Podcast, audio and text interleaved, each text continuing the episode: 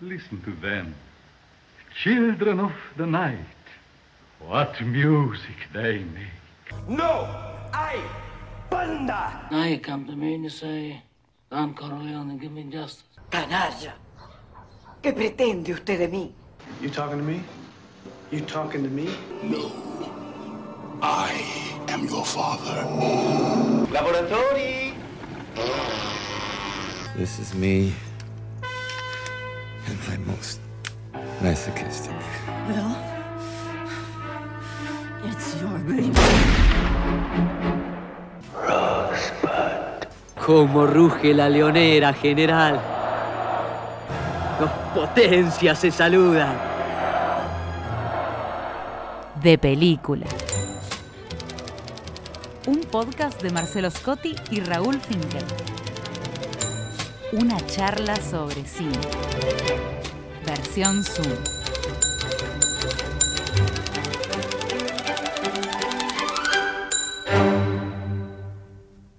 ¿Cómo le va, querido Finkel? ¿Cómo anda? Hola Marcelo, ¿cómo estás? ¿Bien? Bien, bien. Me alegro. Acá, haciendo el Ah, aguante de la cuarentena. Buenísimo que nos volvamos a encontrar para, para hablar de películas un poco, para sacarnos el frío y el aislamiento hablando de películas. Exactamente, porque como decía Charlie García, era, ¿no? ¿Qué se puede hacer salvo ver películas? Claro, la máquina de hacer pájaros. Exactamente. Tremenda banda, tremendos discos, los dos long play. Long play, qué tipo viejo. Bueno, ya está, olvidémoslo. También están en cassettes y magazines. sí, sí, claro. Yo lo tenía cassette. Ni magazine ni discos. Eran cassette. Bien. Bueno, un buen comienzo con Charlie García. La cosa no puede ir mal.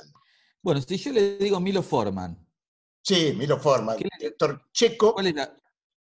Exactamente, ¿cuál es la primera película, las primeras películas que se le vienen a la cabeza? La primera película que se me viene a la cabeza, Atrapado sin salida, aunque la que más me, me impactó de él en su momento cuando la vi en el cine fue Gear, por nada, todo el, el el music hall. Y una de las que más me gusta de él es una película checa que se llama Al Fuego Bomberos, una comedia que está muy buena, creo que es una de las últimas que filma en Checoslovaquia antes de partir hacia, hacia Estados Unidos. ¿Es alguna de esas? No, no es ninguna de esas, porque eh, no sé si habrán notado que yo me estoy especializando en películas que no vio nadie, creo que ni el director en, es- en este caso. Así que no, la, la- la película que le traigo es la primera película que Milo Forman hizo en Estados Unidos. Entiendo que es la película que está entre Al Fuego Bomberos y Atrapados sin Salida. Fue realizada en 1971, a poco de llegar a Estados Unidos, y se llama Taking Off, es decir, algo así como Despegando o El Despegue, y se conoce en español con dos títulos alternativos. Uno es Búsqueda Insaciable, que es un título exquisito dada la, la- la ironía que implica respecto de la historia, Ajá. y uno más trivial que se llama Juventud sin Esperanza. Búsqueda Eh, insaciable o Juventud sin esperanza. Habla de dos películas distintas los títulos, ¿no? Claro, porque Juventud sin Esperanza parece anunciar un drama, un drama decepcionante sobre el futuro, digamos, ¿no? Búsqueda insaciable Eh, me suena a un policial. Claro, Búsqueda Insaciable suena un policial, está muy bien elegido porque, bueno, tiene el gancho de, de- de un título que convoca, pero después si uno ve la película, por supuesto, Búsqueda Insaciable le cabe, pero le cabe de una manera muy irónica y, y en ese sentido también le, le cabe al tono de la película, que es una película muy, muy singular para, yo entiendo también que para la carrera del director. Pero bueno, eh, nos, nos un poco en, Taking Off. Parece ser que Forman llegó a Estados Unidos con, precedido por la fama que había obtenido en, su- en sus primeros años como director en Checoslovaquia. Era un director conocido a escala mundial y tenía su prestigio. Pero llegó sin mayores contactos para trabajar en la industria norteamericana. Y los proyectos que traía en las valijas parece que no sedujeron a nadie.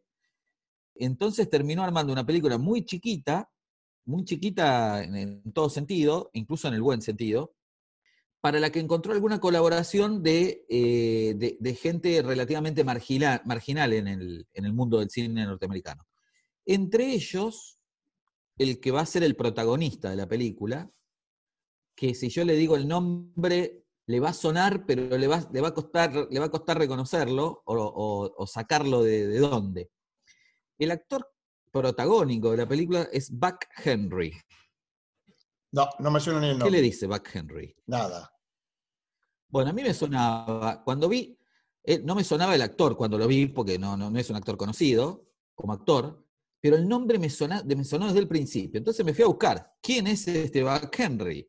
Pues resulta ser que Buck Henry es el co-creador, junto con Mel Brooks, del Superagente 86. Ah, y ahí es actor, la película de Forman es el actor.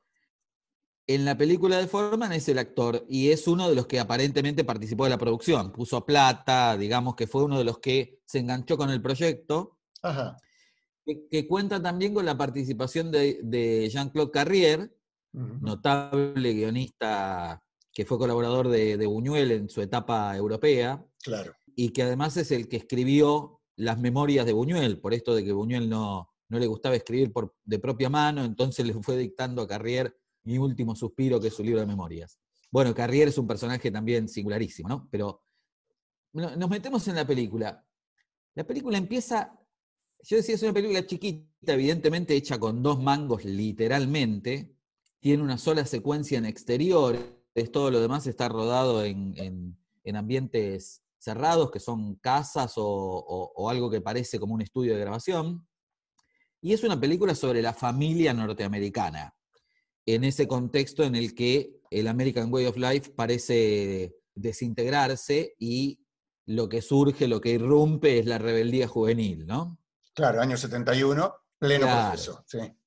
Exactamente. Entonces la película empieza con, con una serie de chicas adolescentes de, digamos, entre 15 y 18, 19 años, que están en un estudio en el que aparentemente les están haciendo pruebas de canto. Y ellas llevan ahí o bien eh, interpretaciones de canciones conocidas o sus propias canciones, como para introducirse en el mundo de la música. Nada de esto se termina explicando, no se sabe bien si están audicionando para un disco, si las están seleccionando para cantar como coristas en, alguna otra banda, si es para un programa de televisión. Está claro que se trata de alguna clase de producción musical, pero se van sucediendo las, las intervenciones de cada una de las muchachas y ya en esos primeros cinco minutos la película nos introduce en, en una especie de, de- limbo, no se sabe bien de qué se trata y en la continuidad va a sostener ese registro. Y es muy interesante porque en, en esas canciones, a veces son fragmentitos de canciones, a veces son tres palabras y nada más, hay de todo. Hay desde tontas canciones de amor hasta canciones muy infantiles, hasta cosas muy trilladas y comerciales, y hay también algunas canciones preciosas, profundas, poéticas. Todas están tratadas de la misma manera. Hay una especie de, de- de apuesta ahí a componer por medio de retazos que casi no tienen subrayados en, en- en el- en la película, tanto en esa secuencia como en el resto del tratamiento de la música, que es omnipresente en la película, porque muchas de las escenas y muchas de las secuencias están montadas con la música pasando de una secuencia a la otra. Ajá. La música viene del estudio en el que están las muchachas hacia una secuencia posterior que no tiene nada que ver espacialmente con esa secuencia, pero la música continúa. A un montaje que es muy poco convencional, porque además no es un montaje narrativo, la, la- la canción no está diciendo nada respecto de lo que pasa, y en esa disrupción se compone otra cosa, una especie de malentendido universal que es lo que atraviesa toda la película. Ajá. ¿Cuál es el asunto? El asunto es mínimo y también es interesante que subtienda toda la trama porque es prácticamente nada, que es que la protagonista, digamos, la hija del, del matrimonio protagonista, una chica de, de unos 15 años, 15 y poquito más, Lynn Tyne, está presente en estas audiciones al principio de la película y esa noche no vuelve a la casa. La casa es la casa donde vive con sus padres, un matrimonio común y corriente, un par de paquetes norteamericanos hechos y derechos, el oficinista tradicional y el ama de casa tradicional. El oficinista eh, aparece por primera vez en la película yendo a un médico que, que le saque el vicio de fumar, y toda esa secuencia también es entre ridícula y densa, porque tiene las dos cosas, Y también el deseo de él, o el, intento de él de dejar de fumar, también cose la película de principio a fin, además de, de la música. La sorpresa, la preocupación, la desesperación de la, de la, pareja porque la hija no vuelve, no tienen la más mínima pista de dónde puede estar. Se supone que estaba con una amiga, pero no están no, llaman a la casa de la amiga no está con la amiga. Llaman a, a, a, una, a unos amigos, a un matrimonio amigo para que los aguanten la desesperación. Y nada, esa noche no, no, no tienen dónde buscarla, porque no, tampoco conocen el mundo de su hija. Ajá. Entonces el, el, padre sale con su amigo a ver si ve algo por la calle. Sí. Va a un par de bares y qué sé yo, se terminan emborrachando mal los dos, que salen un lunes a la noche completamente fuera de rutina. O sea, no se arma el drama a partir de ahí, sino que se arma otra cosa. Y cuando vuelven a la casa, se arma otra cosa y, y, y, no se vuelve de ese registro. Está permanentemente entre el drama y la comedia la, la, la película. Y no termina decidiéndose por ninguno de los dos. Entonces, Ajá. esa fluctuación hace muy interesante el registro. Cuando vuelven a la casa a altísimas horas de la noche, mientras sus mujeres se quedaron hablando de, de también borrachas a su vez, se quedaron hablando de las prácticas sexuales de cada uno de los matrimonios, vuelven a la casa justo un poquitito después que la nena, que volvió solita. Ajá. Pero los encuentra todos borrachos. Entonces el padre la amenaza de que le va a pegar, qué sé yo, bueno, todo, la trata muy violentamente y ella agarra y se va, y ahí sí se va. Y de ahí en más empieza la búsqueda insaciable, donde está, bueno, pasan días y días, en la desesperación empiezan a, bueno, a apelar a primero a los hospitales, las comisarías, etc. Y él termina trabando relación con un grupo, con una asociación que se llama Asociación de Padres con Hijos Fugados, que da cuenta de la existencia de miles de adolescentes que claro. se han fugado de sus casas claro. y que además, por cómo la película retrata esos hogares, es absolutamente lógico que se hayan fugado de sus casas. Claro, es la crisis generacional. La mujer, a una situación universal que es de conflicto entre padres e hijos una vez que se empieza a atravesar la adolescencia, enmarcada en una época de cambio cultural rotundo, profundo, de cuestionamiento enorme al mundo de los adultos, es justamente eh, el desarrollo de la película, ¿no? Claro. Lo interesante es lo que hace la película con, el lado B de esto, que es que una vez que conocen a esa asociación y que se van relacionando con los matrimonios miembros de esta asociación, lo que les van presentando los otros y lo que ellos mismos van descubriendo, padre y madre, es que en la búsqueda de su hija empiezan a liberarse de sus propias ataduras. Se juntan con otros padres que están en la misma, empiezan a salir de noche, con la excusa presentada por el presidente de la asociación de que para saber dónde están sus hijos tienen que conocerlos, y por lo tanto tienen que vivir experiencias similares a las de sus hijos, organizan una extraordinaria fumata de marihuana en un salón en el que se reúnen, un salón muy circunspecto en el que se reúnen, y toda esa secuencia que para mí es memorable, en la que además hay un instructor que les enseña cómo agarrar el canuto, como dice la, la, la traducción en español, y les indica paso por paso cómo fumarlo, cómo pasárselo a los compañeros, etcétera, etcétera. Pero la secuencia está contada de una manera en la que el humor proviene sobre todo de lo visual y no tanto de lo que se dice. Uh -huh. Porque hay un trabajo súper interesante con la fotografía. El fotógrafo es el mismo que había trabajado con Forman en, Checoslovaquia, es eh, Ondrichek, Miroslav Ondrichek, y el tipo lo que hace es alternar las imágenes de los adultos serios y circunspectos cada vez más fumados con las de los cuadros que decoran el salón, en los que hay personajes del siglo XVIII, del siglo XIX, héroes de la historia norteamericana. Claro, claro. Entonces, Washington volviendo, y Adams fumados. Claro, todo se va volviendo de otro tono. Y la verdad es que el padre y la madre de, de Ginny, que es la, la, adolescente fugada, empiezan a vivir una vida completamente fuera de sus convenciones, mientras supuestamente buscan a su hija, pero en realidad ya no la buscan porque no tienen la mínima idea de dónde están. dónde está y dónde la podrían buscar.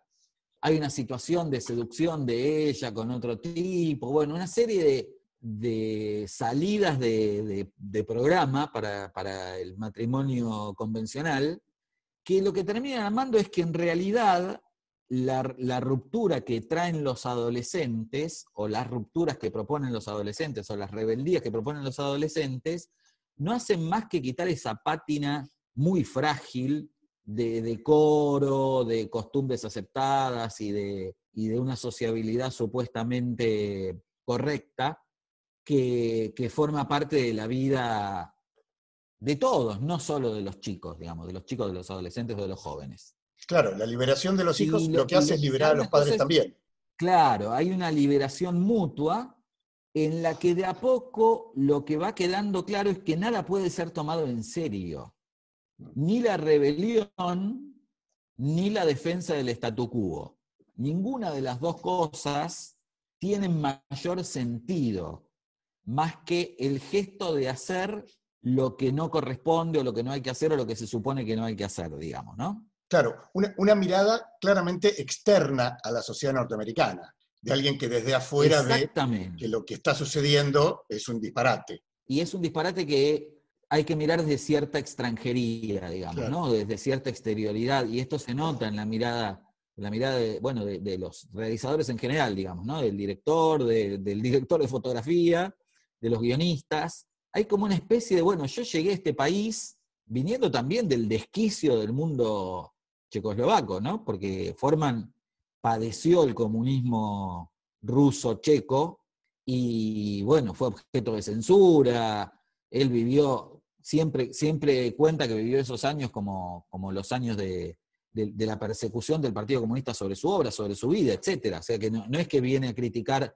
desde una presunta superioridad eh, del mundo comunista. Pero el tipo evidentemente con lo que se encuentra es con una sociedad que, que- cuyo eje imaginario, organizador, no puede ser tomado en serio, o que no funciona tal cual la gente se representa que funciona, digamos, ¿no?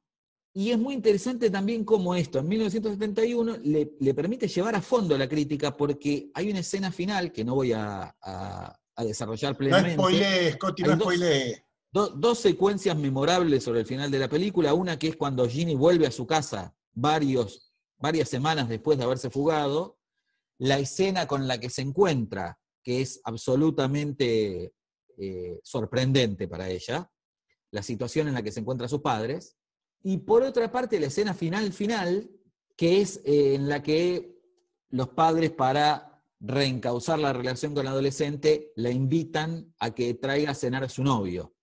Su novio, por supuesto, es un andrajoso, pelilargo, eh, que, parece recién salido de Gustock, músico, mucho más grande que ella. La primera reacción de la madre cuando lo ve es irse a llorar a la cocina, pero la conversación que tienen en la mesa los dos hombres, el padre preocupado por, por si el, el- el futuro yerno se, se gana bien la vida o no, y las respuestas del yerno dan cuenta de, de una inteligencia de la película muy adelantada a su época. Hay también una mirada muy escéptica respecto de- de- del destino o el porvenir o, o el sentido de esa rebelión que traen los jóvenes. Ajá. Lo que deja la película es la invitación a reírse de todo, a reírse con poco y con mucho a la vez. Con poco porque la verdad es que cinematográficamente la película está realmente construida con recursos escasos y con mucho porque en, en su mirada hay una, una capacidad para observar el presente que seguramente ha ido ganando, ganando riqueza con el paso del tiempo.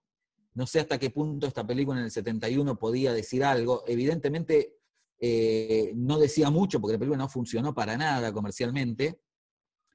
Y bueno, en parte esto le va a costar a, a Forman cuatro años más de ostracismo hasta que lo convocan para dirigir eh, Atrapados sin salida. En principio fue un paso en falso en su carrera porque su primera película hecha en Estados Unidos no tuvo ni buena recepción del público ni buena recepción de la crítica. Pero hoy es una película que vista con, con estos 50 años que nos separan de ella, o casi 50 años que nos separan de ella, es una película con un montón de, de elementos súper interesantes para, para mirar su tiempo y para mirar cómo un director venido de Europa o venido de Europa del Este en ese contexto podía ser una película que miraba desde varios bordes a esa sociedad norteamericana en transformación, que ya no era la del pasado y que tampoco es la que se supone que iba a ser en el futuro. Muy bien, Marcelo Scotti y su rescate de joyas del cine invisibilizado. Sí, sí, me complace eh, grandemente poder traer eh, esta- estas perlitas que en las que me encuentro así a veces un poco azarosamente.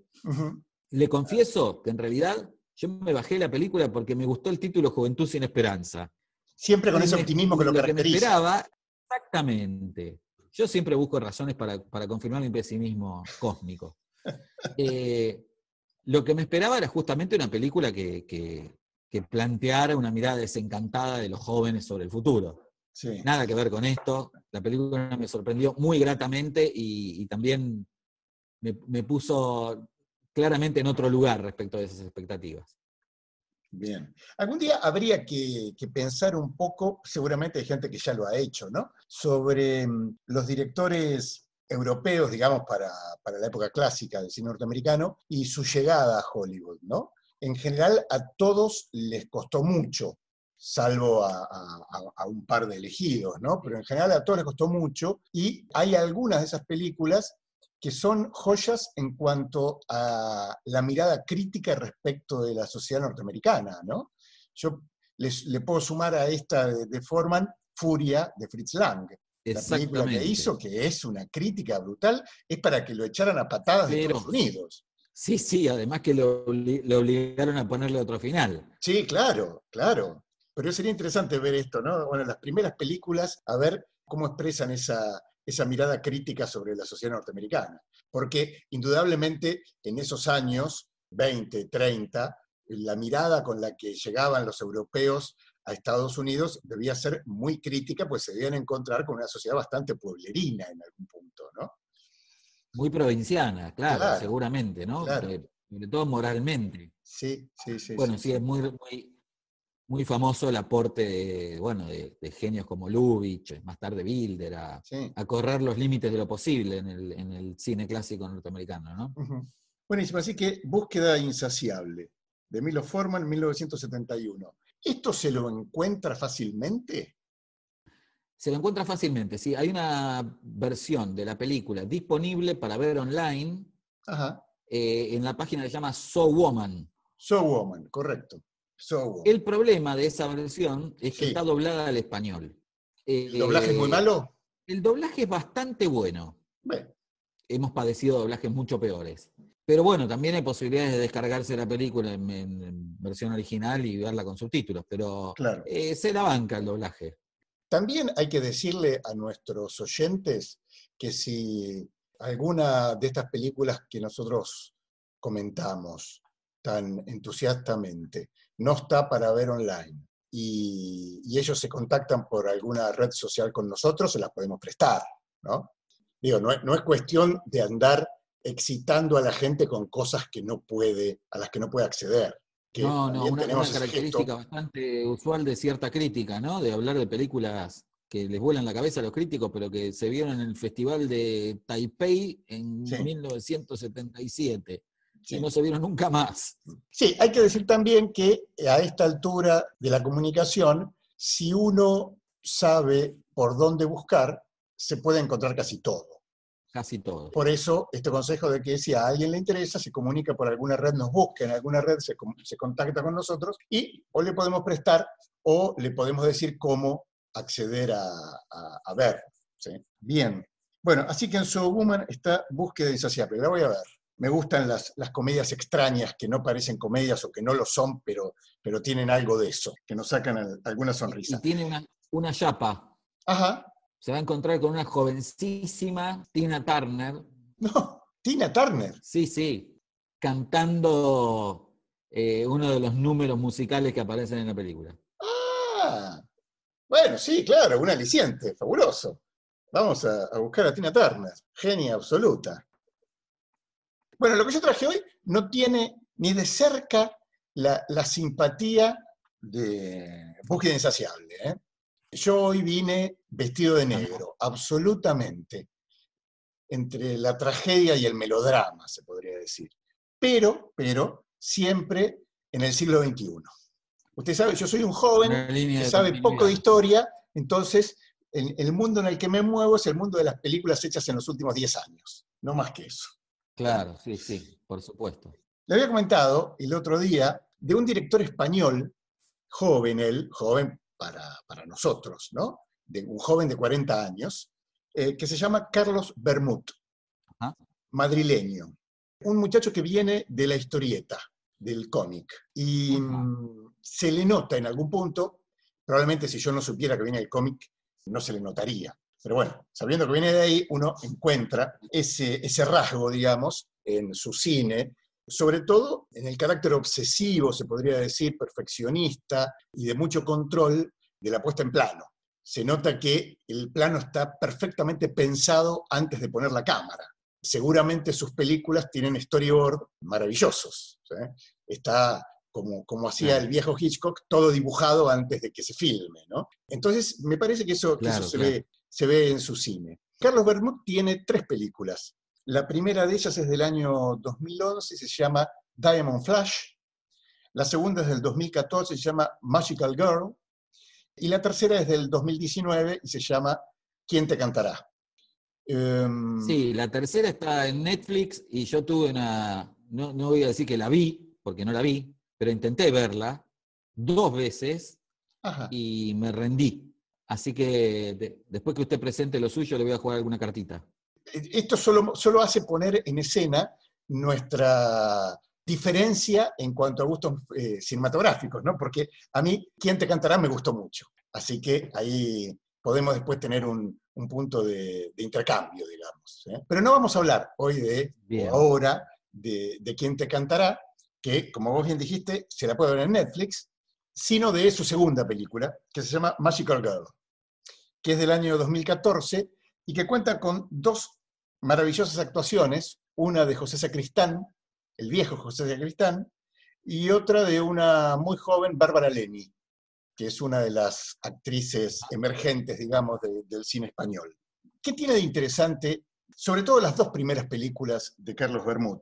Porque después, quien te cantará, me gustó, pero me parece que se corre un poquito de, una forma de hacer cine que en las otras dos películas está bastante desarrollado. El, el, rasgo más interesante, me parece, de los relatos de Carlos Bermud es que en sus dos películas el núcleo de sentido, se podría decir, nos es escamoteado. No hay explicación de elementos fundamentales del relato adentro de la película. El sentido o las respuestas no están en la película. Uno puede ver cualquiera de las dos y se encuentra con que termina la película y hay elementos importantísimos de la historia de los personajes, de la relación de los personajes, sucesos que explican sus accionar y su vínculo que jamás son explicados. Esto genera una sensación de máquina en la cabeza funcionando después de finalizar la película. No solamente se nos ha contado una historia que está muy bien contada, que nos ha atrapado, porque las películas son, desde mi punto de vista, muy atrapantes desde, su comienzo, sino que cuando terminan hay cantidad de situaciones sobre las cuales la película nos dejó en ascuas. Eso hace que tratemos de generar hipótesis, de construir respuestas, de pensar. La película sigue funcionando y en todo momento las dos, por lo menos las dos primeras, convocan a que el espectador rellene parte de, del relato de la información. En algún punto, haciendo uso de esto que hay entre cuadrito y cuadrito del cómic, donde el corte es mucho más visible que en el cine. ¿Sí? Si bien en el cine también claro. son cuadritos, son planos, se podría decir, ¿no? Es, son dos relatos visuales, pero en el cine la ilusión de continuidad es mucho más patente, ¿no? En, en la claro, claro. uno ve los cortes. Bueno, en las películas de Bermud de alguna manera sucede esto con la historia, no con la imagen. Faltan piezas, faltan cosas. Se nos hace evidente esto. Y por otro lado, es, son películas que de alguna manera lo que más le interesa al director no está en la propia historia, sino que la historia va planteando situaciones y temas, abre situaciones y temas que también nos quedan a nosotros. Esto casi en las tres películas hay cierta preocupación por la violencia con los niños. En las dos primeras es, es más fuerte porque aparecen situaciones en relatos, ¿no? No, no, no filmados, en relatos de abuso intrafamiliar, de abuso sexual intrafamiliar o de, de violencia física, pero en las tres trabaja algo que es muy interesante, cierta perspectiva de, de- de otro tipo de violencia que no está tanto, no es tan presente, no es tan visible, se podría decir, sino que está absolutamente naturalizada. Y es la violencia que el mercado construye a partir de los niños como seres deseantes. Ajá. Digo, juega con los dibujitos animados y el merchandising vinculado a los eh, dibujitos animados y el consumo de ese merchandising. ¿sí? Entonces, en los dibujitos animados, ah, hay algo muy lindo, estamos educando a los chicos, que esto que el otro, pero aparte estamos produciendo muñequitos en serie y haciendo fortuna vendiendo muñequitos. O otro Sí. aspecto que es algo que quien, quien sea padre, madre, tío, tía o abuelo seguramente ha experimentado, que es la culpa en la situación de ahorrarse unos mangos comprándole un juguete de segunda calidad al pibe, ¿no? Uno tiene la sensación de que tiene que darle todo, que tiene que darle lo mejor, y si no le da lo mejor, está en falta, ¿no? Eh, y, y el mercado juega con eso. El nivel de consumo que se genera en torno a los deseos de los chicos es brutal. Y eso aparece referencias, en algunas mucho más explícitas, en otras con menor intensidad, pero es una temática que está en todas sus películas. Como ejemplo de esto que yo decía, bueno, hay una trama, hay un relato que funciona, que nos atrapa, que vamos detrás de él, pero en su desarrollo va abriendo temas o situaciones. En Magical Girl, el tema, uno no podría decir el tema, uno de los temas que aparece es la violencia, distintas formas de violencia. Y en la mayoría de los casos, violencia que se construye a partir de, se podría decir, un exceso de amor o un exceso de intentar proteger a alguien que lo que hace es desplegar violencia sobre otros o sobre esos mismos. Ajá.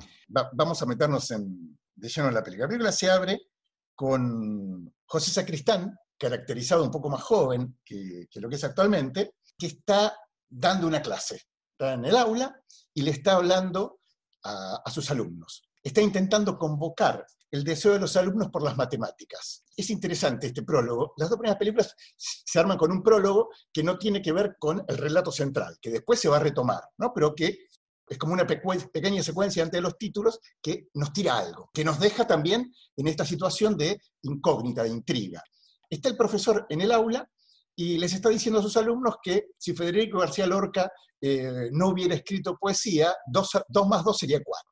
Si Napoleón hubiera conquistado España y ellos estuvieran hablando en francés, dos más dos sería cuatro. Es, es muy interesante porque es un monólogo muy estúpido, pero que de alguna manera lo que plantea es que por lo menos en la mirada de ese profesor, lo único cierto está en, está en las matemáticas. Y que el resto de la vida social... La matemática es inmutable. Claro, la matemática es inmutable. Acá tenemos plena certeza, acá estamos seguros, se podría decir. El resto del mundo es la incerteza total. Y de alguna manera sobre eso va a ir la película y sobre eso va esta narrativa también de, de Carlos Bermud, ¿no? Esto de no cerrar, de abrir a, a interpretaciones, de mostrar las ambigüedades. Pero en esta escena, en donde Sacristán dice esto que, puede pasar desapercibido, lo, central está en otro lado. Y es que en medio de su alocución se ve que los chicos, los alumnos son 12, 13, 14 años, por ahí, han empezado a reírse. No- nosotros no los vemos porque es una toma de perfil de Sacristán, nada más. Entonces Sacristán los, los reprende y llama, se ve que se están pasando un papelito, entonces llama a una de esas alumnas que se acerque, a Bárbara que se acerque, y que traiga ese papelito por el cual se están riendo. Bárbara se acerca y él, en una posición así de, profesor, eh, de autoridad y de autoridad eh, medio canchera, le dice, lee el papelito, ¿de qué se están riendo? La nena le dice, ¿estás seguro que quiere que lo lea? Sí, sí, sí, léelo, por supuesto, te digo que lo leas. Abre el papelito y lee, el cara de cerdo me da mucha pena. Sacristán le dice, ¿es eso lo que pensás de mí? Sí, sí, le dice la nena, es eso lo que piensa usted. Sacristán ya mandó a otro a la dirección, también ahora ha, ha cambiado el profesor Piola, ¿no? Y le dice, bueno, dame ese papel. La nena no- cierra el puño, donde tiene el papel. Perdón, los estudiantes, los estudiantes, las estudiantes, que son todas, todas mujeres, no. Eh, no, no, no, no, no, no, no. Hay, hay varones y mujeres. Es una escuela secundaria. Es una escuela secundaria, debe ser primero o segundo año. Bien. Hay una toma cenital donde está la mano de, de Sacristán que se extiende para tratar de que le den el, el papel, y la mano de la nena, que tiene el puño cerrado, y la nena le dice, no se lo puedo dar. ¿Cómo que no me lo puedes dar? No. ¿Por qué no me lo puedes dar? Abre la mano y dice, porque ya no está. Y el papel no está. La, escena genera un- una incerteza y genera algo que es el acto de magia de un mago que deja a su espectador boquiabierto. De golpe, el profesor ha quedado indefenso, desnudo, frente a, ese, a la violencia, en principio, lo que dice el papelito y que se lo leen, y segundo, frente a ese acto extraño de magia de desaparición del papelito. Corte y comienza la película. Y lo que se cuenta es otra historia, también de una nena que también tiene 14 años y que está enferma de leucemia. Y su padre está, es un profesor de literatura que está desocupado. La crisis lo, lo- ha puesto en paro. ¿sí? La situación es trágica, obviamente. Y lo que se da ahí es un tratar del padre de cumplir los deseos de la nena que, se va a morir. El padre lee el diario privado de la nena y encuentra que uno de sus deseos, la nena es fanática del, del anime y del manga, junto con sus amiguitas, tienen avatares de nombres japoneses, ¿no? Y que la nena fascina, flashea con un vestido de un personaje de manga que se llama Magical Girl. El padre, a ver, no es que la nena lo pide, ¿no? El padre está leyendo, en un acto también violento, el diario privado de su hija. Supone que ese es el principal deseo de la nena, entonces se embarca en cumplírselo. El problema es que el vestidito sale 6.000 euros eh, y él está en el paro. Entonces eso va a hacer que a este eh, buen padre y hombre maravilloso se le empiece a notar otra cara, le empieza a surgir otro tipo de, de accionar. El tipo está enfrancado en eso, ¿no? La nena le pide que se quede, que se quede en la casa. Él está por salirse, que se quede en la casa. La nena tiene la radio, mira la radio, él se va igual y en la radio empieza un programa donde dicen, hemos recibido una carta de una nena, que es algo que ella ha escrito para el padre, para decirle que ella ama estar en los hospitales porque está internada, porque sabe que el papá está al lado de ella. Como que su- en realidad su máximo deseo es estar con su padre. ¿no? Pero todo esto va a ir llevándonos a otro lugar, que bueno, el tipo se decide a conseguir el dinero de cualquier manera. Eh, ese conseguir de cualquier manera, por el azar lo cruza con una mujer, que es Bárbara Leni, que nada, no tiene ningún punto de contacto, pero sucede algo fortuito que los cruza sexualmente, en un encuentro sexual, y que el tipo, como Bárbara Leni tiene mucho dinero, decide utilizar para extorsionarla. Y esto va a abrir un- una serie de situaciones, o sea, en principio nos va a llevar a un mundo muy oscuro, muy oscuro, porque Bárbara Leni está casada con un psiquiatra, nosotros ya en sus primeras escenas vemos que es una mujer trastornada, profundamente trastornada, que está en el medio de una relación eh, de mucha opresión por parte de su marido, que es, es el marido y es psiquiatra, ella está mal de la cabeza, entonces hay una cosa ahí muy oscura, muy, muy, muy opresiva. Un, Eh, un enredo medio, medio almodovariano, ¿no? Sí, sí, sí, hay algo, claro, sí, sí, sí, tranquilamente hay algo de eso. A mí, a mí me parece que hay, ya que lo mencioné hace, hace un rato, en estas dos películas de, de Carlos Bermud hay algo de Fritz Lang, porque uno de los temas que me parece a mí lo obsesionaba a Fritz Lang era la idea de que la línea que separa los buenos actos de los malos actos es muy delgada y, y que cualquier persona puede encarnar el mal en determinado momento de su vida. ¿no? no es que hay malos y buenos, sino que estamos todos ahí y hay algo que es de, de control y donde uno pierde ese control pasa la línea y puede ser el peor sujeto que, que imagine. ¿no? Y acá lo que sucede es eso. Todos son, parecen buenas personas o son buenas personas hasta que hay algo que los lleva a cruzar esa línea y a transformarse en seres espantosos. Y lo mismo en Diamond Flash, ¿no? También sucede algo ahí. Bueno, nosotros con lo, con lo que nos vamos a encontrar es con que Barbara Lenny en realidad tiene un pasado de, de prostituta de lujo, de lujo porque ella es masoquista y tiene todo su cuerpo cubierto de heridas. Y eso, en, en ese pasado que ha abandonado, la puso en un, en un estándar superior dentro de, de, la profesión, porque podía satisfacer eh, deseos mucho más ocultos. El inicio del chantaje la vuelve a poner a ella en ese mundo. ¿sí? Porque obviamente no puede... Y, me imagino que lo que se revela es que conoció al marido ejerciendo el no, oficio. No, no, eso, eso, eso no va a aparecer, pero lo que va a aparecer sí es va a reaparecer la historia del prólogo, porque Bárbara Leni es esa nena de la escena con José Sacristán. Y lo que va a aparecer es nuevamente José Sacristán y una relación que nunca se nos va a explicar, nunca vamos a saber en toda la película qué pasó después de ese prólogo, cómo es el vínculo que, mantienen y por qué José Sacristán estuvo 10 años preso.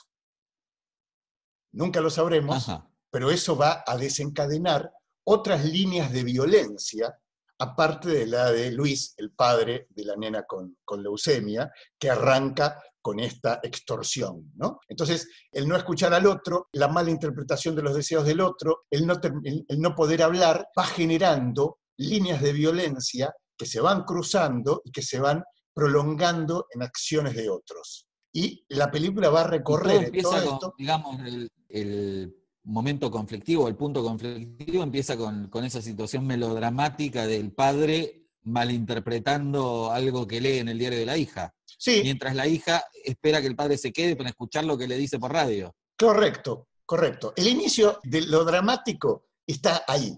En ese punto que es... muy, melodramático, muy de telenovelón, de, culebrón de las 3 de la tarde. Pero está muy bien trabajado. Está muy bien trabajado y las implicancias, lo que se va desplegando a partir de ahí, es muy interesante. Y los niveles de violencia que termina adquiriendo también son muy potentes. Pero sí, la película se instala en la lógica del, melodrama. Por eso le decía, estamos entre un melodrama y una tragedia, aunque lo más eh, llamativo es la forma narrativa. Esto de que nos deja sin explicación, sin afirmar un sentido, a partir de lo cual es muy inquietante lo que la película construye. Entonces, hay mucha tensión en todo el recorrido, ya desde ese prólogo que, arranca, con que arranca la película, y, eso se sostiene, y lo que va increciendo son los niveles de, de violencia de todo índole, psicológico, físico, en algún punto, aunque no hay nada que se muestre explícitamente, ¿no? En ese sentido la película es muy, es muy recatada, se podría decir, pero también la violencia del poder del dinero, la violencia psicológica, la, violencia económica, digo, eh, hay muchos aspectos de esto que están trabajados a partir de este arranque, se podría decir, melodramático.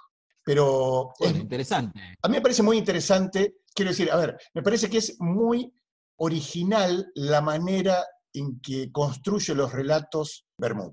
Es muy bueno, lo que me enganchó a mí con Alguien te cantará, así se llama, ¿no? ¿Quién te cantará? ¿Quién te cantará?